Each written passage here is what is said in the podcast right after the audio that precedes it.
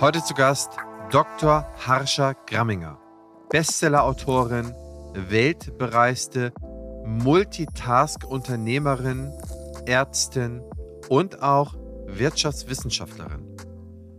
Sie ist Buchautorin des Buches Das Geheimnis der neuen Führungskräfte, erschienen im Springer Verlag.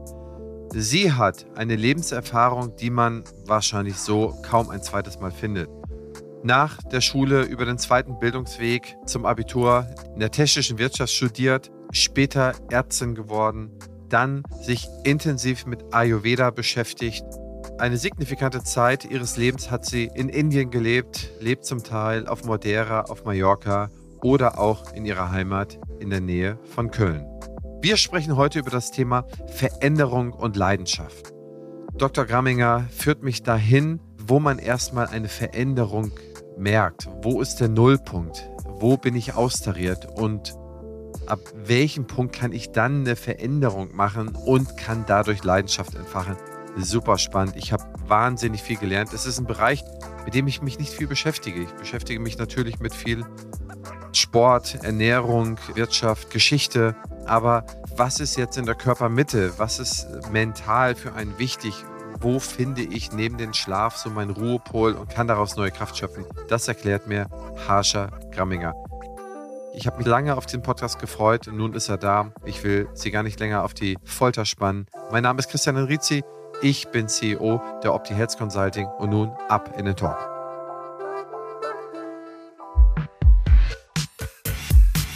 Herzlich willkommen zum Praxisflüsterer Podcast Staffel 9 Level Up Tellerrand Wissen Extended. Ich interviewe führende Experten und Expertinnen aus den Bereichen Gesundheit, Kommunikation, Finanzen, Leadership und vielen mehr. Denn genau die Themen, für die wir in der Hektik des Alltags oft keine Zeit finden, sind wichtig, um dauerhaft Höchstleistung zu erzielen und unseren finanziellen Erfolg zu sichern. Lass dich vom umfangreichen Wissen dieser Profis begeistern, setze ihre Tipps direkt um und werde mit deiner Praxis noch erfolgreicher. Partner der Staffel ist wie immer die BFS.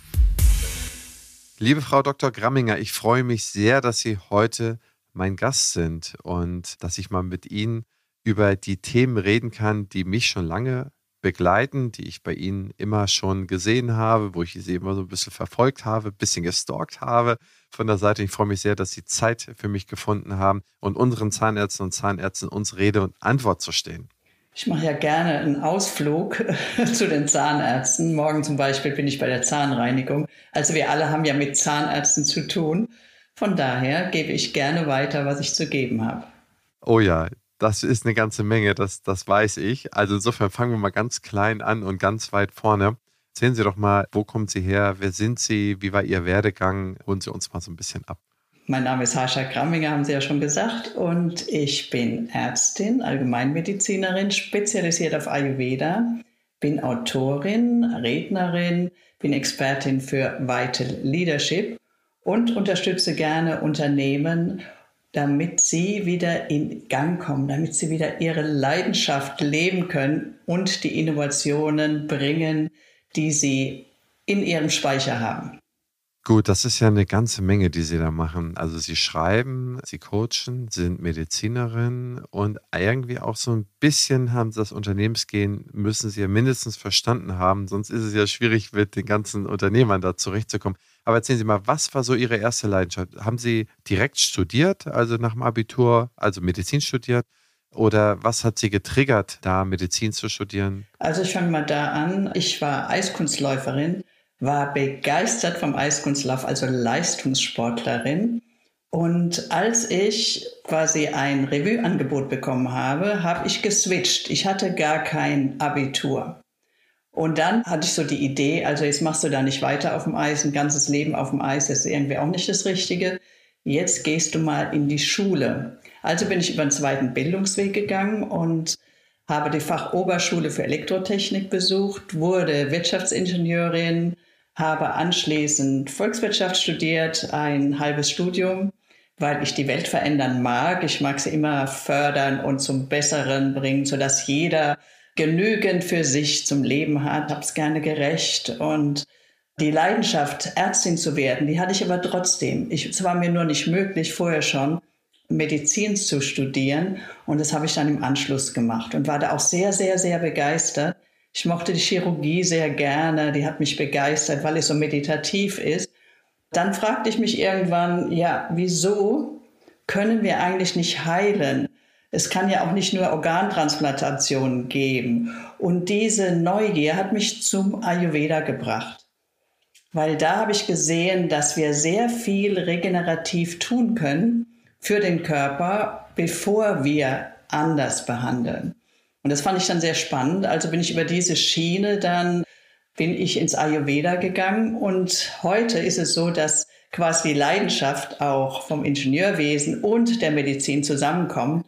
Und deshalb berate ich Unternehmer und Unternehmen. Wie man das alles in ein Leben reinkriegt.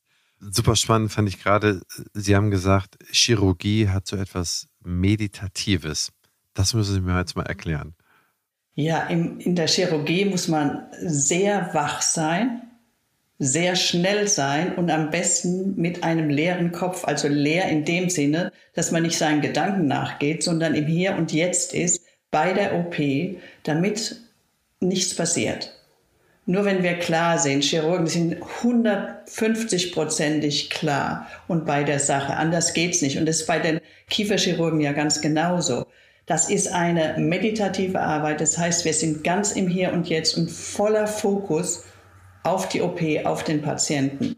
Und das ist etwas ganz Besonderes. Es ist, wenn wir zum Beispiel die innere Medizin nehmen, etwas ganz anderes, weil dann haben wir Zeit zu überlegen, wie sind die Blutwerte, wie sind die Werte und was haben wir für eine Diagnose. Wir haben Zeit. Unfallchirurgie, da ist keine Zeit, ich handle jetzt. Und deshalb sage ich, das ist meditativ.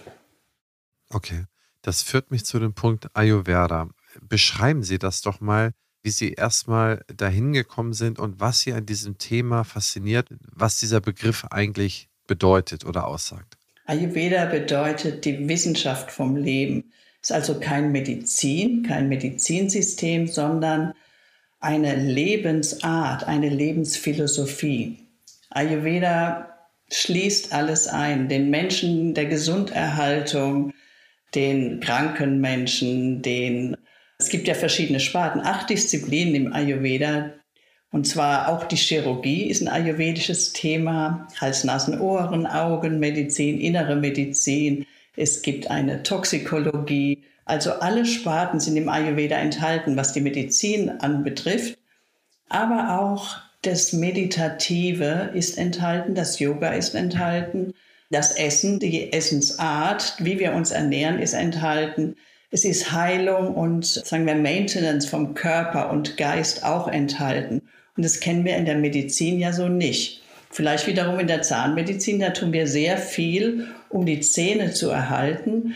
Und wir lassen sie erstmal nicht krank werden, sondern wir versuchen sie zu erhalten. Deshalb gehe ich ja zur Zahnreinigung morgen, weil ich das ein ganz wichtiges Thema finde. In der Zahnmedizin sind wir weiter als in der Schulmedizin in dem Sinne.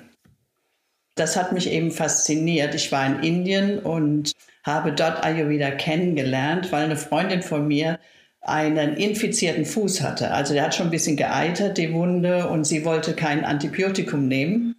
Und so bin ich in eine ayurvedische Apotheke geraten und habe dort nachgefragt, also sehr ungläubig.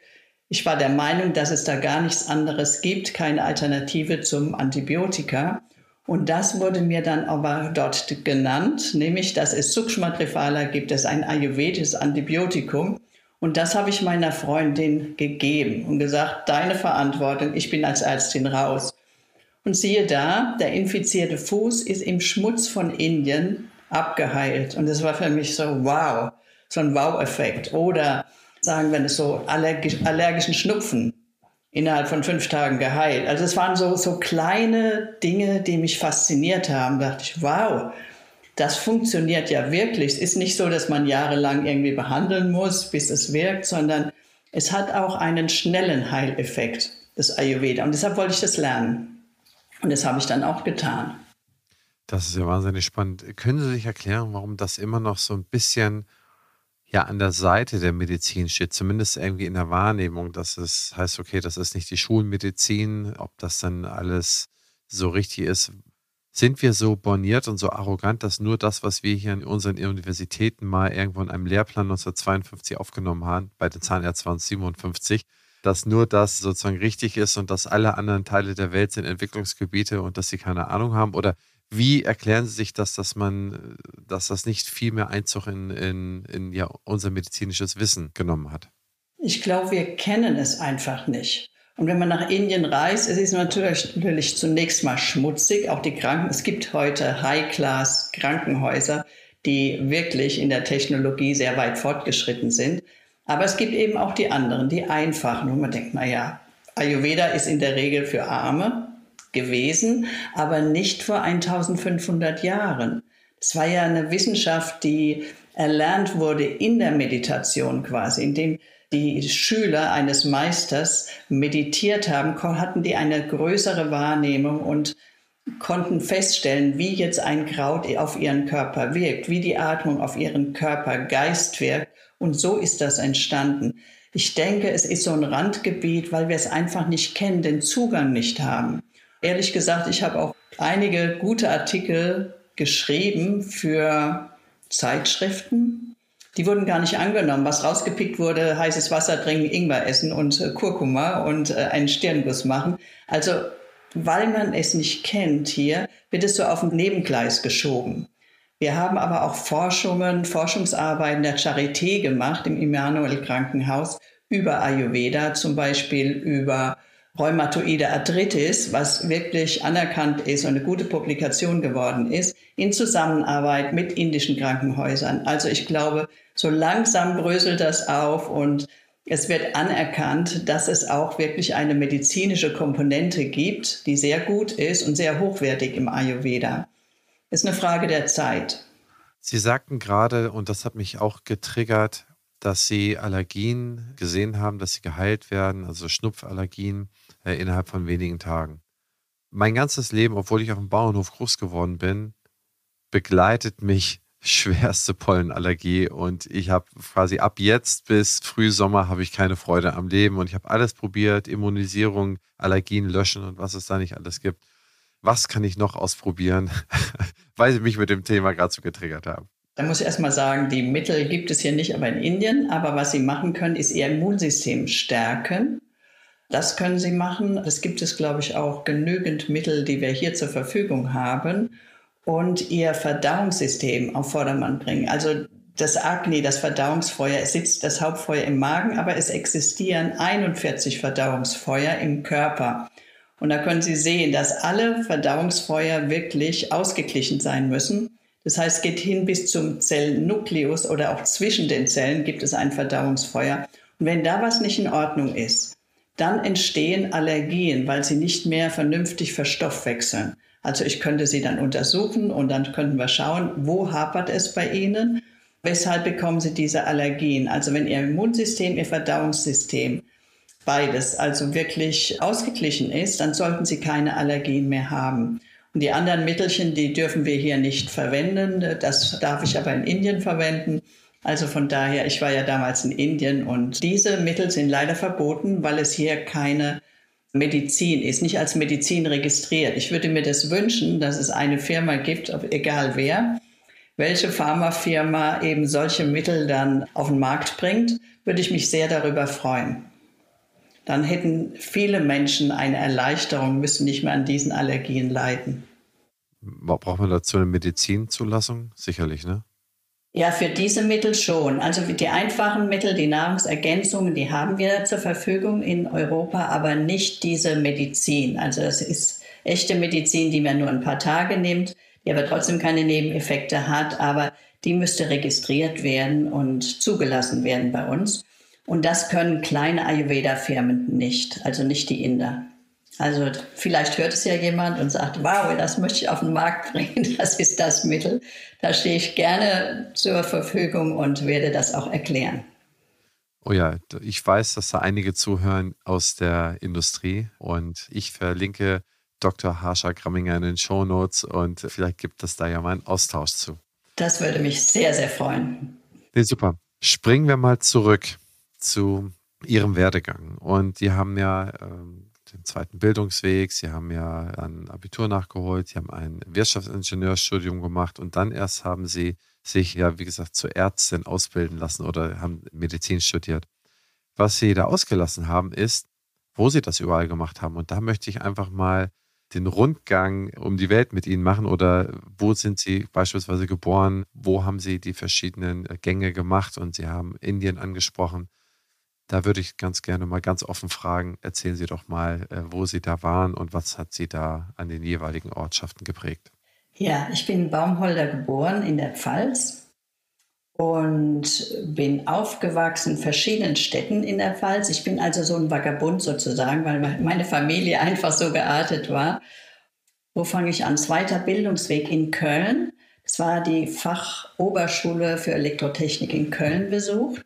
Dort habe ich auch das Fachhochschulstudium, das Wirtschaftsingenieurstudium abgeschlossen.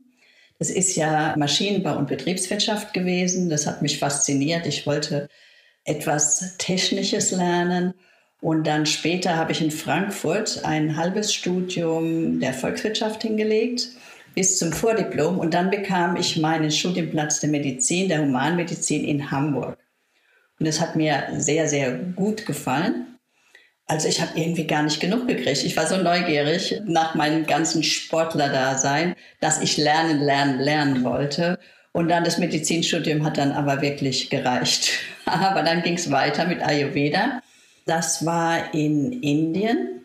Die Erlebnisse hatte ich in Pune. Dann habe ich in Kalkutta studiert bei Professor Debenat. Und ab 1995, wann Sie mal, nee, 1900 Nee, 2000 habe ich bei Dr. Vasant Lat gelernt, in Albuquerque und in Pune wieder. Habe mich da ständig weitergebildet und fortgebildet. Und das ist mal der grobe Umlauf, den ich so getätigt habe. Und ich reise einfach gerne. Ich bin nach wie vor in Indien zu Hause und bin im Sommer dann wieder auf Madeira und bin da leitende Ärztin der Panchakarma Klinik. Das macht mir noch sehr große Freude ja, reise, reise und lebe und liebe und lache. Wo wir gerade von der Zukunft sprechen, die BFS ist eines der führenden Health-Tech-Unternehmen auf dem deutschen Gesundheitsmarkt. Was ich besonders spannend finde, ist ihr Digital Health Dialogue. Hier werden die Gesundheitsthemen der Zukunft aufgelistet und gemeinsam diskutiert. Auch ich bin dabei und stelle meinen Gästen daraus Fragen, wie zum Beispiel, wie wird die Digitalisierung dein Arbeiten verändern? Oder wie ticken die Patienten und Patientinnen von morgen? Mach mit und trage deinen Teil dazu bei, die Digitalisierung patientenfreundlich und praxisnah zu gestalten, damit die Medizin von morgen zum Vorteil für alle wird. Zu finden ist diese unter meinebfs.de-dhd. Ich wiederhole, meinebfs.de-dhd. Du möchtest deine Karriere und oder deine Praxis auf das nächste Level bringen, dein betriebswirtschaftliches Know-how verbessern und dabei völlig flexibel bleiben? Beim Fernstudium zum Dental Manager werden euch alle relevanten Inhalte zu BWL, Marketing, Hygiene und Co. vermittelt. Das Fernstudium ist vollständig digital und IHK-zertifiziert.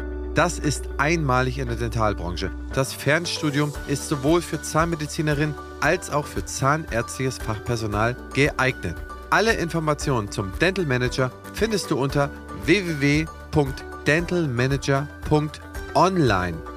Den Link findest du wie immer in den Shownotes. Ein passendes Ergänzungsformat zum Praxisflüsterer ist Küste und Kiez mit meiner Co-Host Dr. Anne Heitz. Wir beantworten Fragen in 15 bis 20 Minuten und immer und stets Dienstag früh in eurem Podcast-Player. Ihr Charme, mein Gepolter. Ich glaube, das ist unterhaltsam. Hört doch einfach mal rein. Ich meine, da haben sie ja wirklich, also Albuquerque, also das Albuquerque in den USA. Ne? Ja, ja, okay. genau. Gut, dann sind sie ja wirklich rumgekommen. Leben Sie denn jetzt dauerhaft in Indien oder haben Sie immer noch auch Ihren Anlaufpunkt zum Beispiel in Köln? Ja, ich liebe Indien, aber ich möchte nicht ganzjährig dort leben. Also mir gefällt es genauso gut in Europa. Und ich brauche diesen Wechsel. Ich liebe die, äh, die Wechsel. Also Indien geht sehr nach innen und in Europa gehen wir mehr nach außen. Das ist ganz gut für die Erdung. Und ich habe ja auch viele Kontakte hier. Und Auch wenn ich sehr viel online arbeite derzeit, freut es mich doch, hier in Deutschland auch zu sein, beziehungsweise in Europa. Aber Sie behandeln immer noch in Europa, also in, in Köln, glaube ich, sitzen Sie jetzt, äh, haben Sie immer noch Ihre Praxis, wo Sie Patienten betreuen. Ich habe noch eine Praxis in Köln, aber ich bin eben auch oft auf Mallorca. Von da aus arbeite ich auch und ich arbeite sehr viel online derzeit. Gehen wir mal den Schritt weiter. Ich bin ja auf Sie gestoßen, als ich mir mal so das Thema Veränderung, Leidenschaft angeschaut habe. Ich habe ein paar Leuten geschrieben.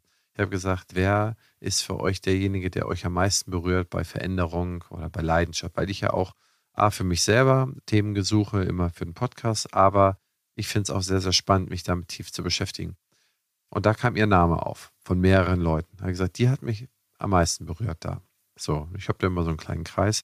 Und das war ja auch das Thema, worüber wir heute dann sozusagen mit Fokus sprechen. Das Thema Veränderung, das haben, das haben Sie ja eigentlich, Sie sind ja die pure Veränderung. Ne? Immer was anderes, aber irgendwie alles miteinander vermischen. Ich, ich, ich sage es jetzt mal ganz einfach. Verknüpfen, verknüpfen. Verknüpfen. verknüpfen. Ich meine es auch gar nicht böse. Ja. Also, weil verknüpft das miteinander.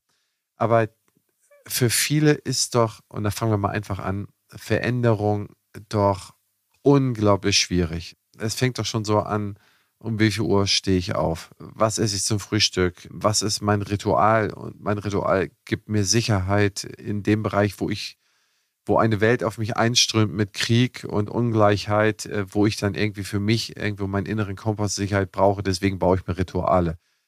Also der erste Schritt ist doch, wie kann man Lust auf Veränderung haben oder da ein Interesse aufbauen, wo man wo doch gefühlt so viele Leute danach streben, bitte ändere nichts dran, dann geht es mir jedenfalls weiterhin gut. Ich möchte mal sagen, wenn ich von innen heraus lebendig bin und lebe, dann ist es selbstverständlich, dass die Veränderungen zu mir kommen, weil es mich interessiert, weil es mich ergreift, weil ich das kennenlernen möchte. Also offen nach allen Seiten zu sein, gehört ja dazu. Natürlich kann ich Rituale haben. Derzeit esse ich jeden Morgen Porridge. Aber wie lange mache ich das noch? Weiß ich nicht. Irgendwann ändert sich das. Esse ich wieder was anderes morgens. Also es gehört dazu, immer zu schauen, was tut dem Körper und der Seele gut und das dann auch zu tun. Und die Verankerung finden wir in uns in der Stille. Die liegt nicht nur an äußeren Ritualen. Denn das Leben heißt Veränderung. Und hier ist das los und das los und das los. Ist so viel mit Krieg und allem und Krisen, die wir haben. Jetzt haben wir wieder die ganzen Streiks, die aufkommen. Also ist ja ständig etwas los. Und das kann ich mit Ritualen nicht draußen halten. Das kann ich nur draußen halten, wenn ich in mir selber ruhe. Und wie ruhe ich in mir selber? Indem ich meditiere jeden Tag, indem ich zu mir komme, indem ich in die Stille gehe. Und da ist der Ruhepol, da ist unser Zentrum, egal, auch wenn der Zyklon draußen herrscht. Davon lasse ich mich nicht ergreifen. Das ist der Trick. Also wenn ich da reingerate in den Zyklon, ja, dann schleudert es mich natürlich bei jeder Gelegenheit. Wenn das meine Wahrnehmung ist, wenn ich im Inneren verbunden bin mit mir selber, dann wirft mich das nicht um. Dann fühle ich die Ruhe in mir selber. Und dann kann ich auch bereit sein für Veränderung. Mal rausgehen, mal was anderes kennenlernen. Warum nicht? Weil ich nehme ja meine Ruhe mit.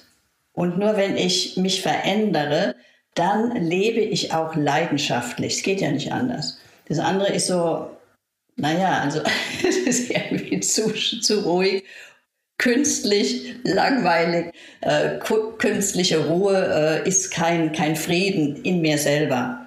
Ja, dann laufe ich so und mache mich eng. Ich mache mich ja eng durch ganz viele Rituale. Indem ich immer das Gleiche mache, werde ich immer enger. Und ich liebe es, weit zu sein, die Vastness des Lebens zu leben und zu spüren.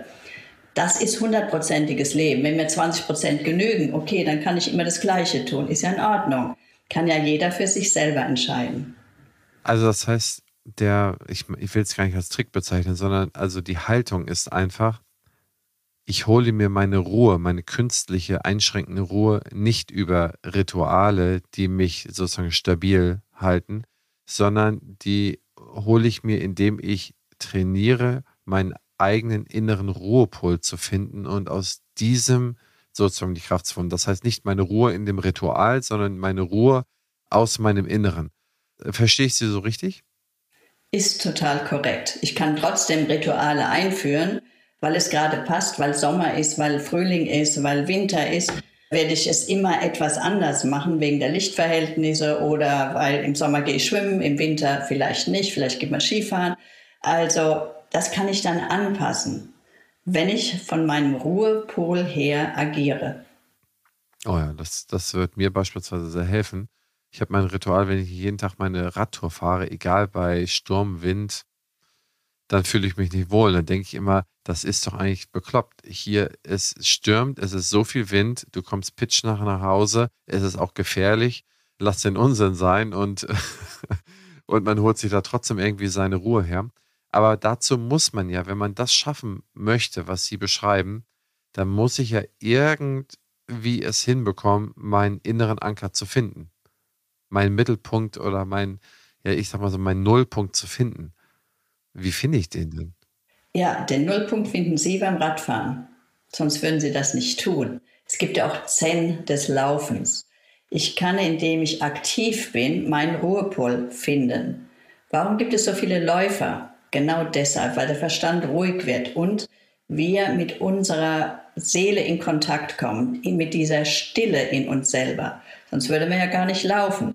Also jeder wird so seines finden. Der andere sitzt, weil er die ganze Zeit rumspringt, sitzt er am liebsten still mal für eine halbe Stunde, schließt die Augen und beobachtet die Atmung. Und sie fahren Rad, das ist völlig in Ordnung, weil sie damit den Ruhepol finden. Ruhepol finden heißt nicht in Stille zu sitzen. Jeder wird die anders finden und das muss jeder für sich herausfinden. Es gibt nicht so ein Schema, was für jeden Einzelnen passt. Okay, das ist ja spannend. Wie machen Sie es denn oder wie empfehlen Sie es Patienten, die noch überhaupt nicht wissen, wo sie ihren Ruhepol haben? Wie ist der Weg, die Leute dahin zu führen, ihren Ruhepol zu finden? Also in der Regel beginne ich mit dem Körper, dass wir ein bisschen ayurvedisch den Körper reinigen, vorbereiten, ja. Weil in einem gesunden Körper ruht ein gesunder Geist. Das ist schon mal die Voraussetzung, wenn der Körper angefüllt ist mit Giften, Schadstoffen und so weiter zu viel von allem hat, kann der Verstand auch nicht klar sein. Das ist mal das Erste, so ein grob reine machen und dann beginnen wir. Ich schaue dann, was für jede Person das Richtige ist. Der eine geht spazieren, der, der andere möchte summen, um still zu werden. Einer nimmt die Gewichte und macht Handeltraining oder so.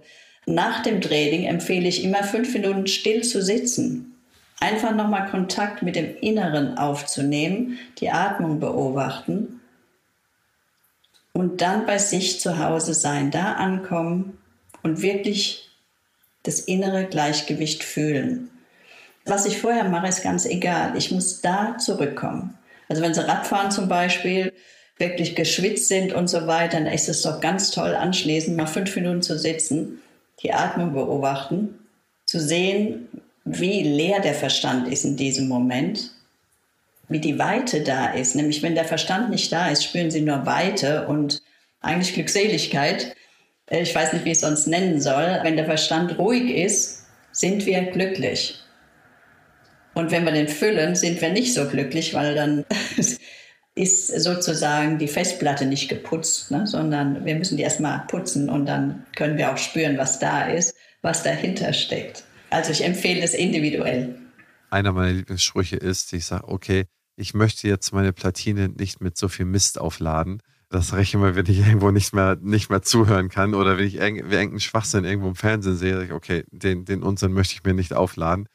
Also man muss sie entladen, habe ich auch verstanden. Äh, okay, man muss sozusagen durch die Atmung, nachdem man irgendwie festgestellt hat, wo man so ein bisschen die Leere dann verspürt, dass man sich da nochmal reinversetzt und dann hat man sozusagen seinen inneren Ruhepunkt gefunden und sie sagten ja, aus, auf Basis dieses Ruhepunkts entsteht, und das fand ich wahnsinnig spannend, das müssen Sie mir mal kurz erklären, entsteht eigentlich auch dann irgendwo wieder die Leidenschaft.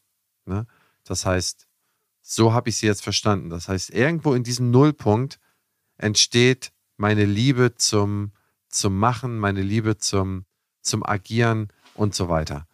Ja, natürlich. Wenn ich in diesem Ruhepol bin und wirklich der Verstand still geworden ist, dann ist ja dieses Glücksgefühl da oder Glückseligkeit da, weil dann geht es mir so gut, ich bin so energiegeladen und dann schaue ich wirklich, ich sehe, was vor mir ist. Und plötzlich fließt die Kreativität wieder, ich bekomme Ideen und das Leben hat mich zu 100 Prozent. Und wenn ich es nicht habe, wenn ich so angefühlt bin, das haben Sie ganz richtig beschrieben, dann ist es irgendwie so mit Ballast, dann fließt die Energie nicht frei, dann kann ich auch nicht so leidenschaftlich sein. Dann, dann lebe ich irgendwie wie gebremst, abgebremst. Im, so stehe ich im Leben. Dann fließt es nicht volle Pulle, sondern man tut so die Dinge, aber man ist nicht dabei. Und wir sind nur dabei, wenn wir im Hier und Jetzt sind. Und dazu muss ich üben, ganz richtig, trainieren, immer wieder zum Ruhepuls zu kommen, jeden Tag. Dann wird es immer leichter. Mache ich zwei Minuten die Augen zu, bin da, zack, und dann kommt die nächste Sitzung, gar kein Problem. Und dann bin ich aber zu 100 Prozent in diesem Moment anwesend. Merken Sie selber, dass Sie in diesem Nullmoment auch neue Ideen haben? In dem Nullmoment nicht. Nein, im Nullmoment. Nein, ich meine danach. Danach ja. Ja, danach, weil wenn die Platinen alle gereinigt sind, dann haben wir auch Verbindung zu den Menschen, die uns gut tun, zu, und zu dem Netzwerk, was uns gut tut. Wir sind ja heute alle am Netzwerken und wenn die Platinen von, von uns gereinigt sind, dann finden wir genau die richtigen Menschen, die uns fördern und die wir fördern können. Und das ist sehr wohltuend. Daraus entsteht sehr viel. Und daraus entsteht Kreativität. Wir tun uns zusammen, wir entwickeln was Neues.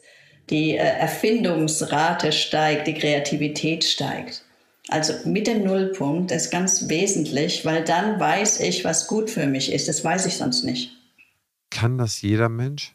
Ja. Diesen Prozess durchleben? Absolut. Wie erklären Sie das einer alleinerziehenden Mutter mit zwei Kindern? Hat die auch die Chance, diesen Nullmoment irgendwann mal zu erreichen? Ja, natürlich. Also wir schauen uns dann den Tagesplan an.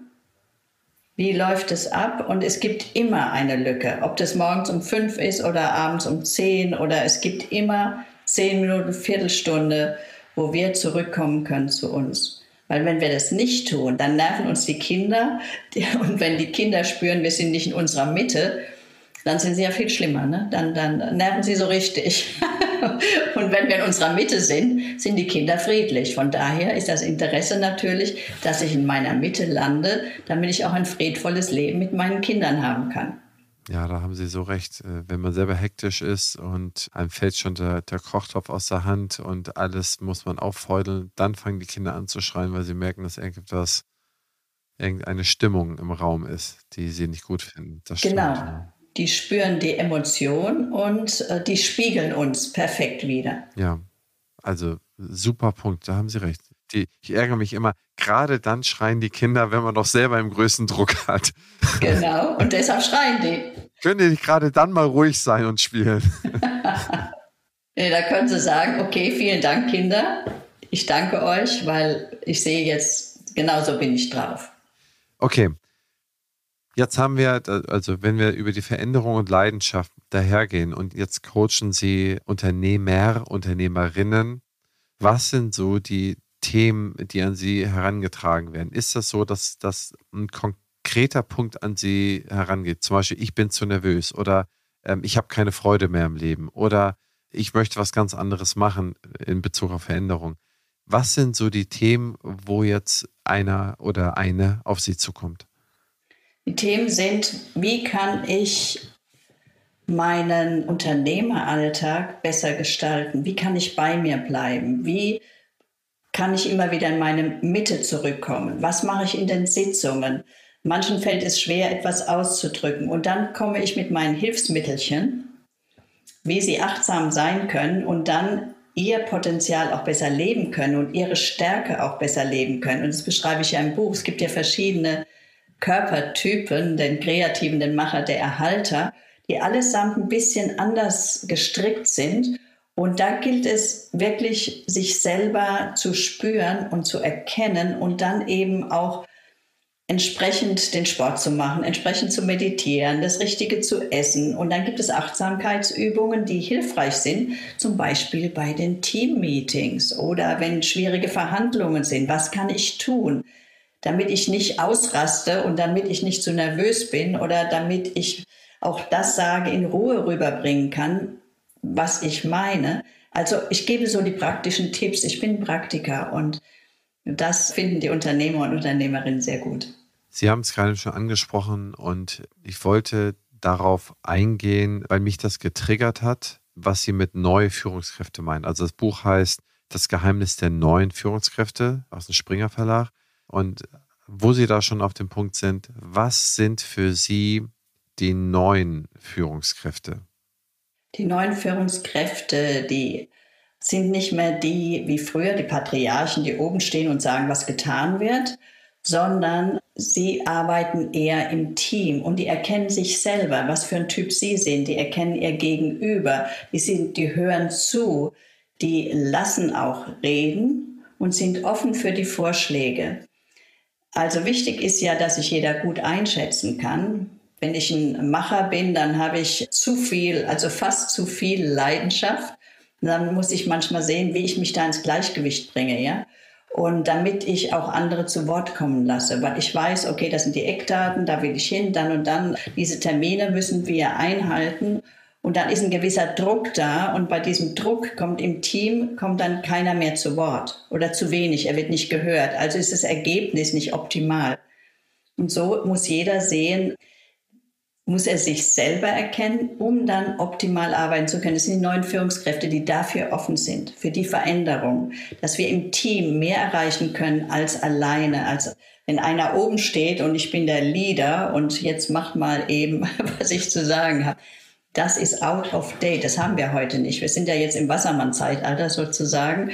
Und da geht es darum, dass wir gemeinsam viel erreichen können, viel mehr als alleine. Und das ist ein ganzes, ganz anderes Arbeitsumfeld, dass es nicht mehr gegeneinander, sondern miteinander geht. Und das verstehe ich unter den neuen Führungskräften. Die arbeiten ganz anders. Das heißt, meine oberste Priorität als Führungskraft ist eigentlich jetzt schon oder für die Zukunft, ich weiß ganz genau, wer ich bin, was mich antreibt, was mich antriggert. Und ich habe trainiert zu verstehen, äh, wer um mich herum ist, beziehungsweise ähm, dass ich Menschen schneller dechiffrieren kann, um ihnen zu helfen, um mit ihnen besser zusammenarbeiten zu können. Perfekt auf den Punkt gebracht, ganz genau.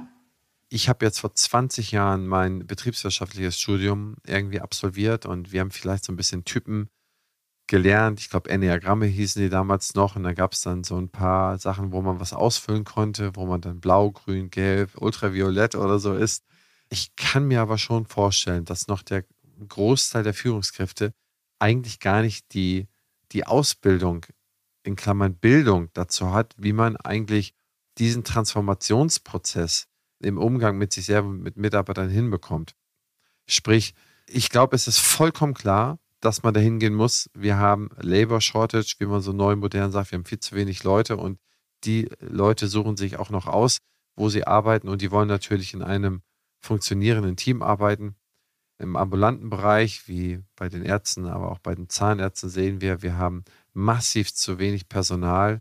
Schon 15 Prozent aller Zahnarztpraxen reduziert die, die Zeiten, wo sie behandeln, Behandlungen anbieten können, weil sie zu wenig Personal haben.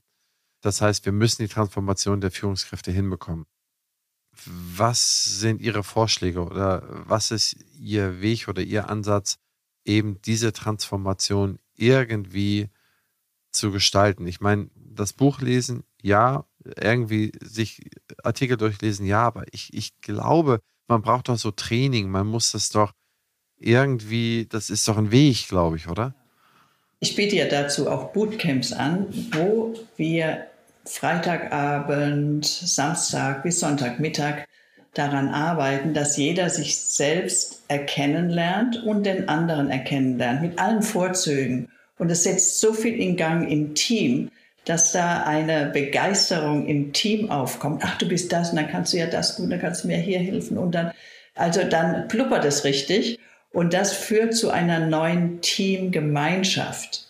Oft ist es ja so, dass die Individuen gut sind, aber nicht zusammenkommen. Und dann gibt es eher irgendwie, ist was unten drunter und das löst diesen ganzen Struggle auf. Und die Begeisterung ist da und das Umsetzen passiert direkt schon. an einem Wochenende. Und das finde ich großartig. Und dann mache ich nochmal einen Termin nach sechs Wochen. Was wurde umgesetzt, was nicht. Und sowas hatten wir früher nicht, als es nur die Typen gab mit den Farben Gelb, Rot, äh, Grün und Blau. Dann blieb es dabei, ich bin das, ja, ich müsste eigentlich noch mehr, noch dynamischer werden, dass Menschen versucht haben, jemand zu werden, der sie gar nicht sind. Und mit diesem Triple-L-Konzept werden sie der oder die, die sie sind. Und damit leben sie auch ihre Stärke. Und damit sind sie auch offen für die Stärken der anderen. Und nicht mehr, naja, du hast das und ich habe das und blablabla, sondern es, es ist sofort etwas Feuer im Team. Und man befindet sich direkt in der Umsetzung. Und das finde ich so großartig. Wie gesagt, ich bin Praktiker. Ich kann nicht so lange theoretische Abfolgen schreiben oder das dann weitergeben. Es gibt ja diese ganzen Tests, wo dann unheimlich aufgeschlüsselt drin steht, wie der Einzelne ist. Da wird nichts von umgesetzt. Das ist teuer, bringt nicht viel und das hier setzt am Körper an, am dem Bodytyp und nicht am Psychotyp.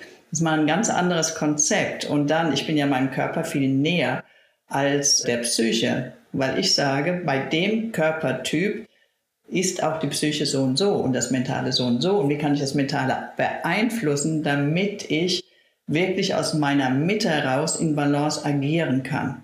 Ja, also wie wesentlich der andere Ansatz ist, das hatten Sie ja, ich sag mal so vor ein paar Minuten schon erwähnt. Ich wollte es auch nochmal nachfragen an der geeigneten Stelle. Und das ist, dass Sie sagen, wenn Sie mit Führungskräften arbeiten und die kommen zu Ihnen, dass Sie erstmal verstehen wollen, Körpertyp, und dann, dass Sie mit dem den Sport besprechen, Ernährungsdinge, also dieses Ayurveda machen. Sagt man das so, Ayurveda machen oder dass die Ayurveda anwenden? Ja, kann man so sagen.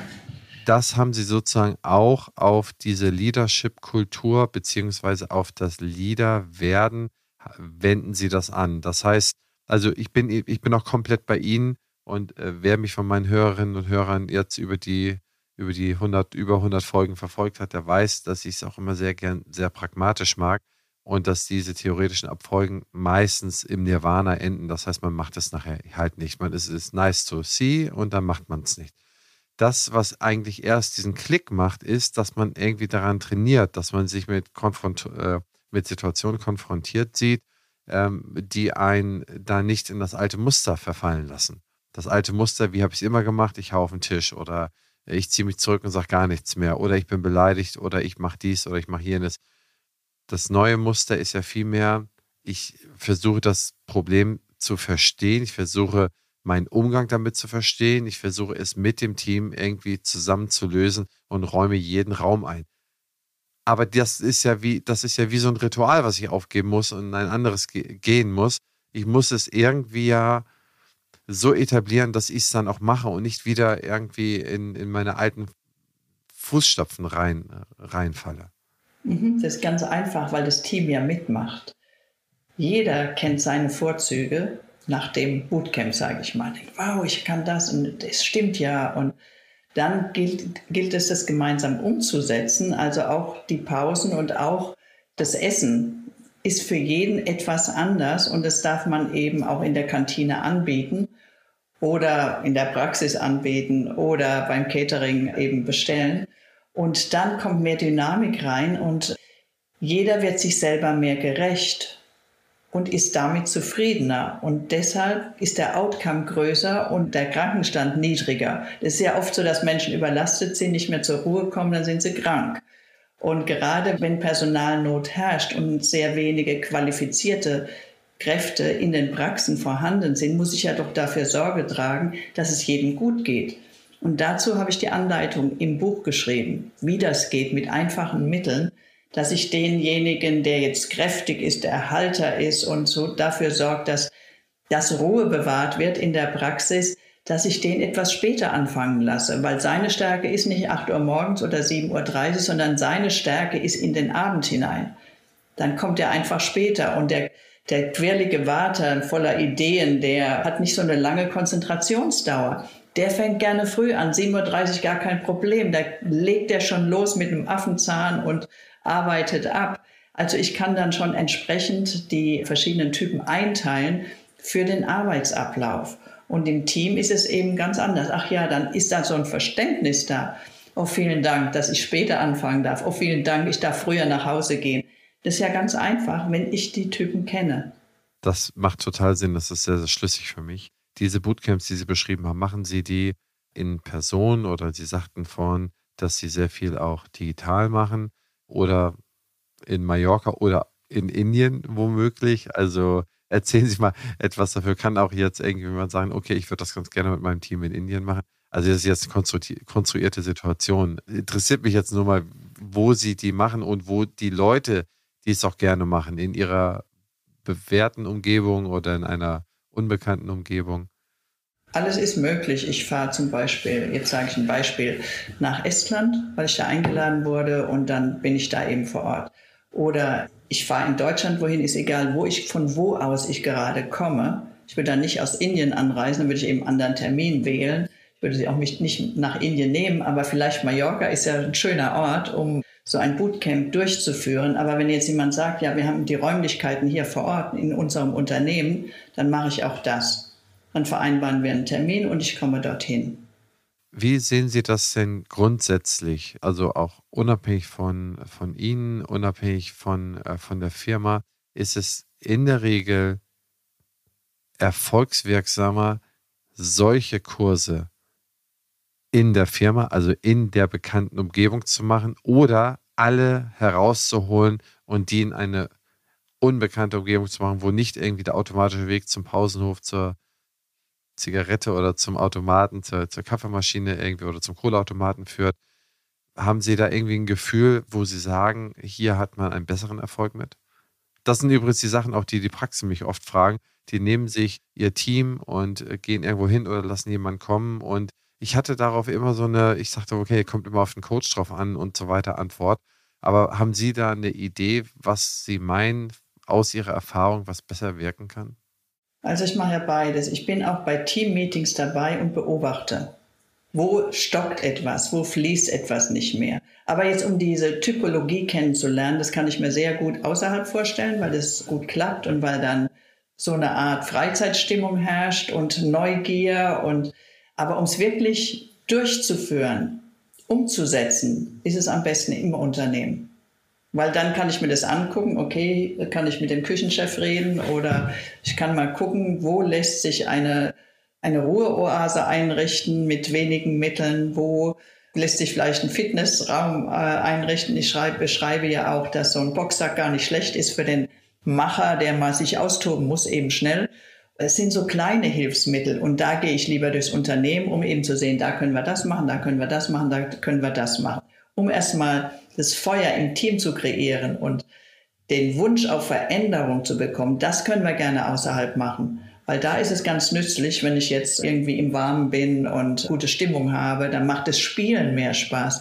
Und wir können das spielerisch kennenlernen, was für ein Typ ich bin, welcher bist du, dann kann man das kennenlernen und auch die Vorzüge erklären und auch verschiedene Erfahrungen machen mit Achtsamkeitsübungen, Meditation, mit Sport. Das passt auch gut nach außen. Aber wirklich, wenn ich es jetzt einführen will, und weil wenn ich so zurückkomme in mein Unternehmen, denke ich, ja, und jetzt, was mache ich damit? Also brauche ich schon eine Hilfe, eben wo ich was wie umsetzen kann, auch in diesen Räumlichkeiten. Und da bin ich gerne behilflich.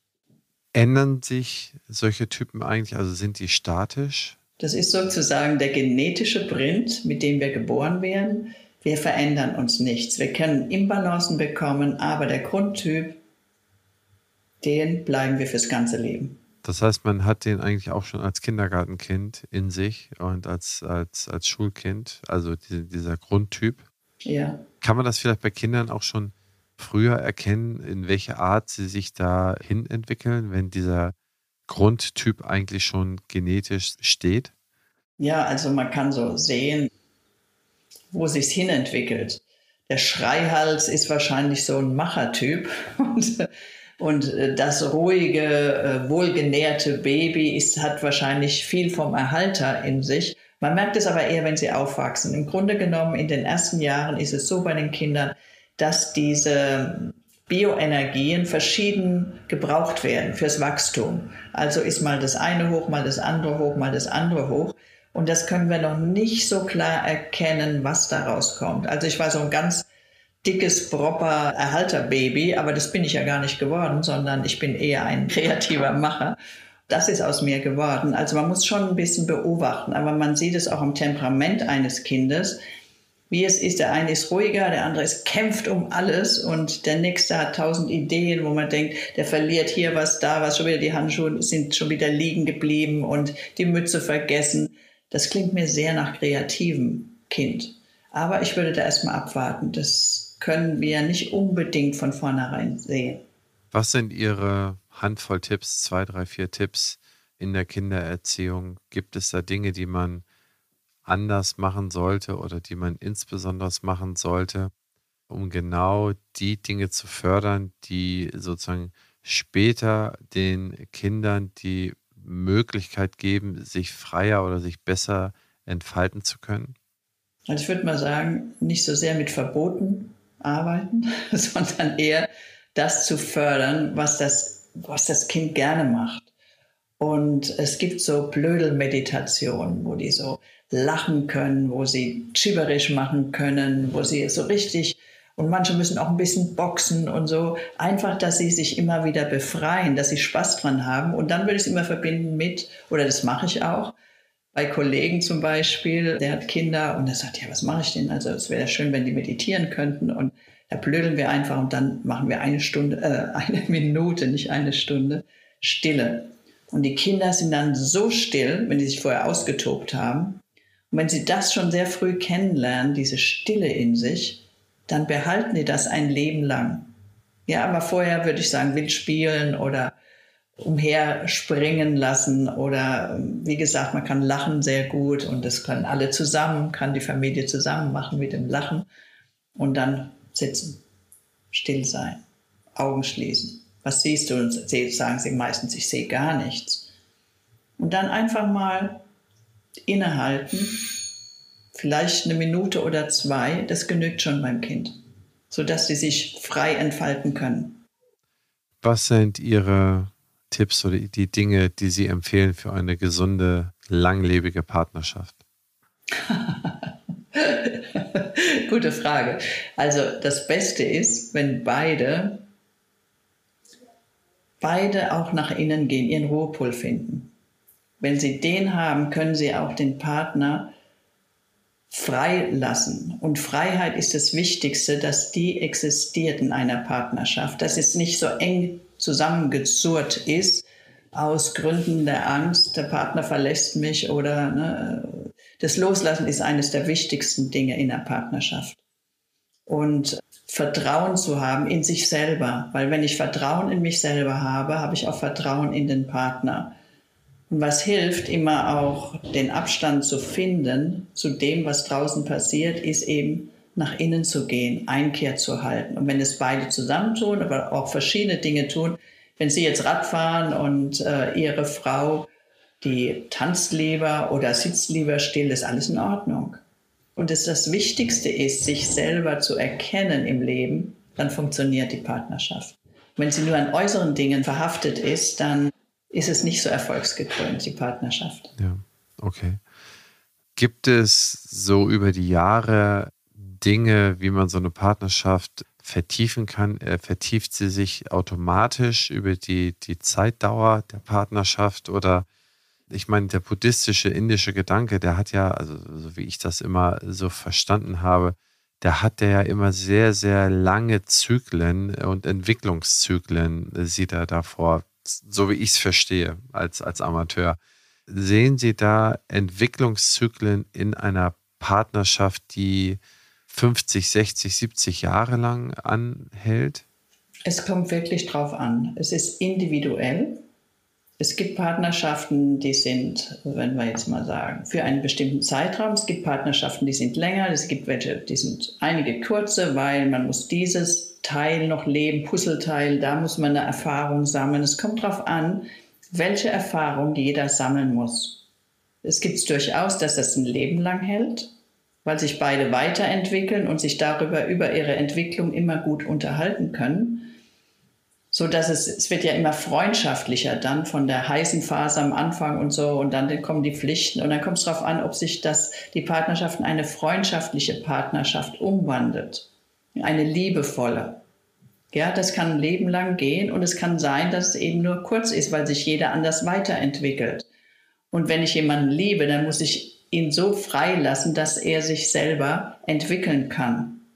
Da gibt es kein Halten und dann kannst du nicht das machen und nicht das machen. Also in meiner Partnerschaft war das so, mein Partner ist gestorben. Ich sagte dann, ich muss jetzt unbedingt nach Indien, ich muss jetzt meditieren. Und dann war das okay. Also wenn mir jetzt mein Partner gesagt hätte, also es geht überhaupt nicht, dass du jetzt wegfährst, dann hätte ich mich behindert gefühlt. Das hätte ich nicht gut gefunden. Wir haben das dann so überstanden, er ist dann geflogen, auch immer mal gekommen, wir haben uns besucht. Und da gilt es eben Vertrauen zu haben dass das, was ich sage, auch stimmt. Es geht nicht um andere Erlebnisse zu haben mit anderen Partnern, sondern es ging um es ging bei mir ums innere Wachstum und da braucht man Verständnis vom Partner. Wenn es ein Partner nicht versteht, dann ist eine Beziehung früher oder später zum Scheitern verurteilt. Also jeder braucht Freiraum zur Entwicklung. Und dann kann man sagen, okay, ich habe jetzt die Kinder, ist kein Problem, mach du mal. Und so ist das sehr gesund für eine Partnerschaft, wenn das so möglich ist. Also es gibt nicht nur eine Partnerschaft. Das ist fast unmöglich heute, aber sind die Ausnahmefälle. Ich kenne eine, also ist unglaublich. Die sind schon sehr, sehr lange zusammen und die lachen, die sind jetzt fast 80 Jahre alt und die sitzen da und lachen beim Abendessen und freuen sich und das, da geht einem das Herz auf. Es ist möglich. Aber man kann, es kann, man kann es nicht möglich machen für sich selber weil es ist so, wie es ist. Vielleicht braucht man mehrere Erfahrungen. Das ist bei jedem anders. Vielen, vielen Dank für, für diese offenen Worte, für dieses äh, Querbeetgehen durch alle Themenbereiche. Ich habe mir so viel noch aufgeschrieben. Das sprengt den Zeitraum komplett. Sie sind eine für mich faszinierende, spannende Persönlichkeit wo man eigentlich mit jedem Wort die Lebenserfahrung oder diese Vielfältigkeit und diese Offenheit zum Leben oder diese Neugier irgendwo spürt, die in Erlebnisse und Erkenntnisse und ja, Erinnerungen verpackt wurde. Ja, man, man sieht es am Buch, man sieht es an ihren vielfältigen Aktivitäten. Ich freue mich wahnsinnig, dass Sie Zeit gefunden haben, mir hier Rede und Antwort zu stehen und mir und äh, unseren äh, Zuhörerinnen und Zuhörern ein klein wenig die Tür zu dieser Welt zu öffnen. Und vielen, vielen Dank für Ihre Zeit, Frau Dr. Harscher Kramminger. Also hat mir auch sehr viel Spaß gemacht und es macht mir auch Spaß, in so einen völlig neuen Reigen hineinzugehen und da auch mich zu unterhalten und Informationen zu geben und einfach aus dem Nähkästchen zu plaudern. Das ist, das macht einfach Freude, weil es neu ist und anders ist. Ja, das freut mich. Das freut mich. Ja, wir machen schon lange diesen Podcast, also jetzt schon seit drei Jahren oder so. Ich habe vorher auch immer nur geschrieben und ich, für mich war es am Anfang auch ein bisschen neu, aber jetzt mit der Zeit merke ich, dass es, dass man interessante, spannende Leute eigentlich nur über dieses Gespräch, je weiter das Gespräch ist, kennenlernt. Und das ist auch nicht immer das, was dann in einem Buch zum Beispiel steht oder so, so jemanden kennenzulernen und dass man sehr viel mehr Verständnis auch für die anderen Dinge dann aufbaut, von denen zu erfahren. Insofern, also total spannend. Sie sind wahnsinnig spannend. Vielen, vielen Dank für Ihre Zeit und Ihnen eine schöne Zeit jetzt in Köln. Sie sind jetzt frisch nach Köln zurückgekommen und dann wieder, wann gehen Sie wieder nach Indien? Wann geht das wieder los? Ich gehe jetzt nicht nach Indien, sondern ich gehe nach Mallorca. Zwei Monate, zwei Monate, also dann Juli, August auf Madeira und vielleicht Oktober, November nach Indien. Mal schauen. Oh, da hat man da auch wieder ein bisschen besseres Wetter wahrscheinlich. Ne? Wann ist, haben Sie dann Regenzeit in Indien? Regenzeit ist, äh, glaube ich, Juni, Juli, August. Ja. Ja. Mhm. Wünsche ich Ihnen ein spannendes Jahr 2023. Bleiben Sie gesund. Danke. Hat mir Spaß gemacht, wie gesagt. Tschüss. Machen Sie es gut. Und Sie, liebe Zuhörer und Zuhörer, ich hoffe, es hat Ihnen auch Freude gemacht und Ihnen den einen oder anderen Weg aufgezeigt, den man gehen kann in der Persönlichkeitsentwicklung, in der Entwicklung zum Leader. Wir haben ja gesagt, wir sprechen über das Thema Veränderung und Leidenschaft und ich glaube, die Wege, die man erst erreichen muss, um A, die Veränderung und B, daraus die Leidenschaft zu gewinnen, die hat die Frau Dr. Harscha Gramminger hier aufgezeigt. Wenn es Ihnen gefallen hat, geben Sie doch äh, fünf Punkte bei Spotify und iTunes und setzen Sie einen kleinen Satz dazu. Das hilft sehr beim Algorithmus. Und bis zum nächsten Mal. Ihr und euer Christian Henrizi.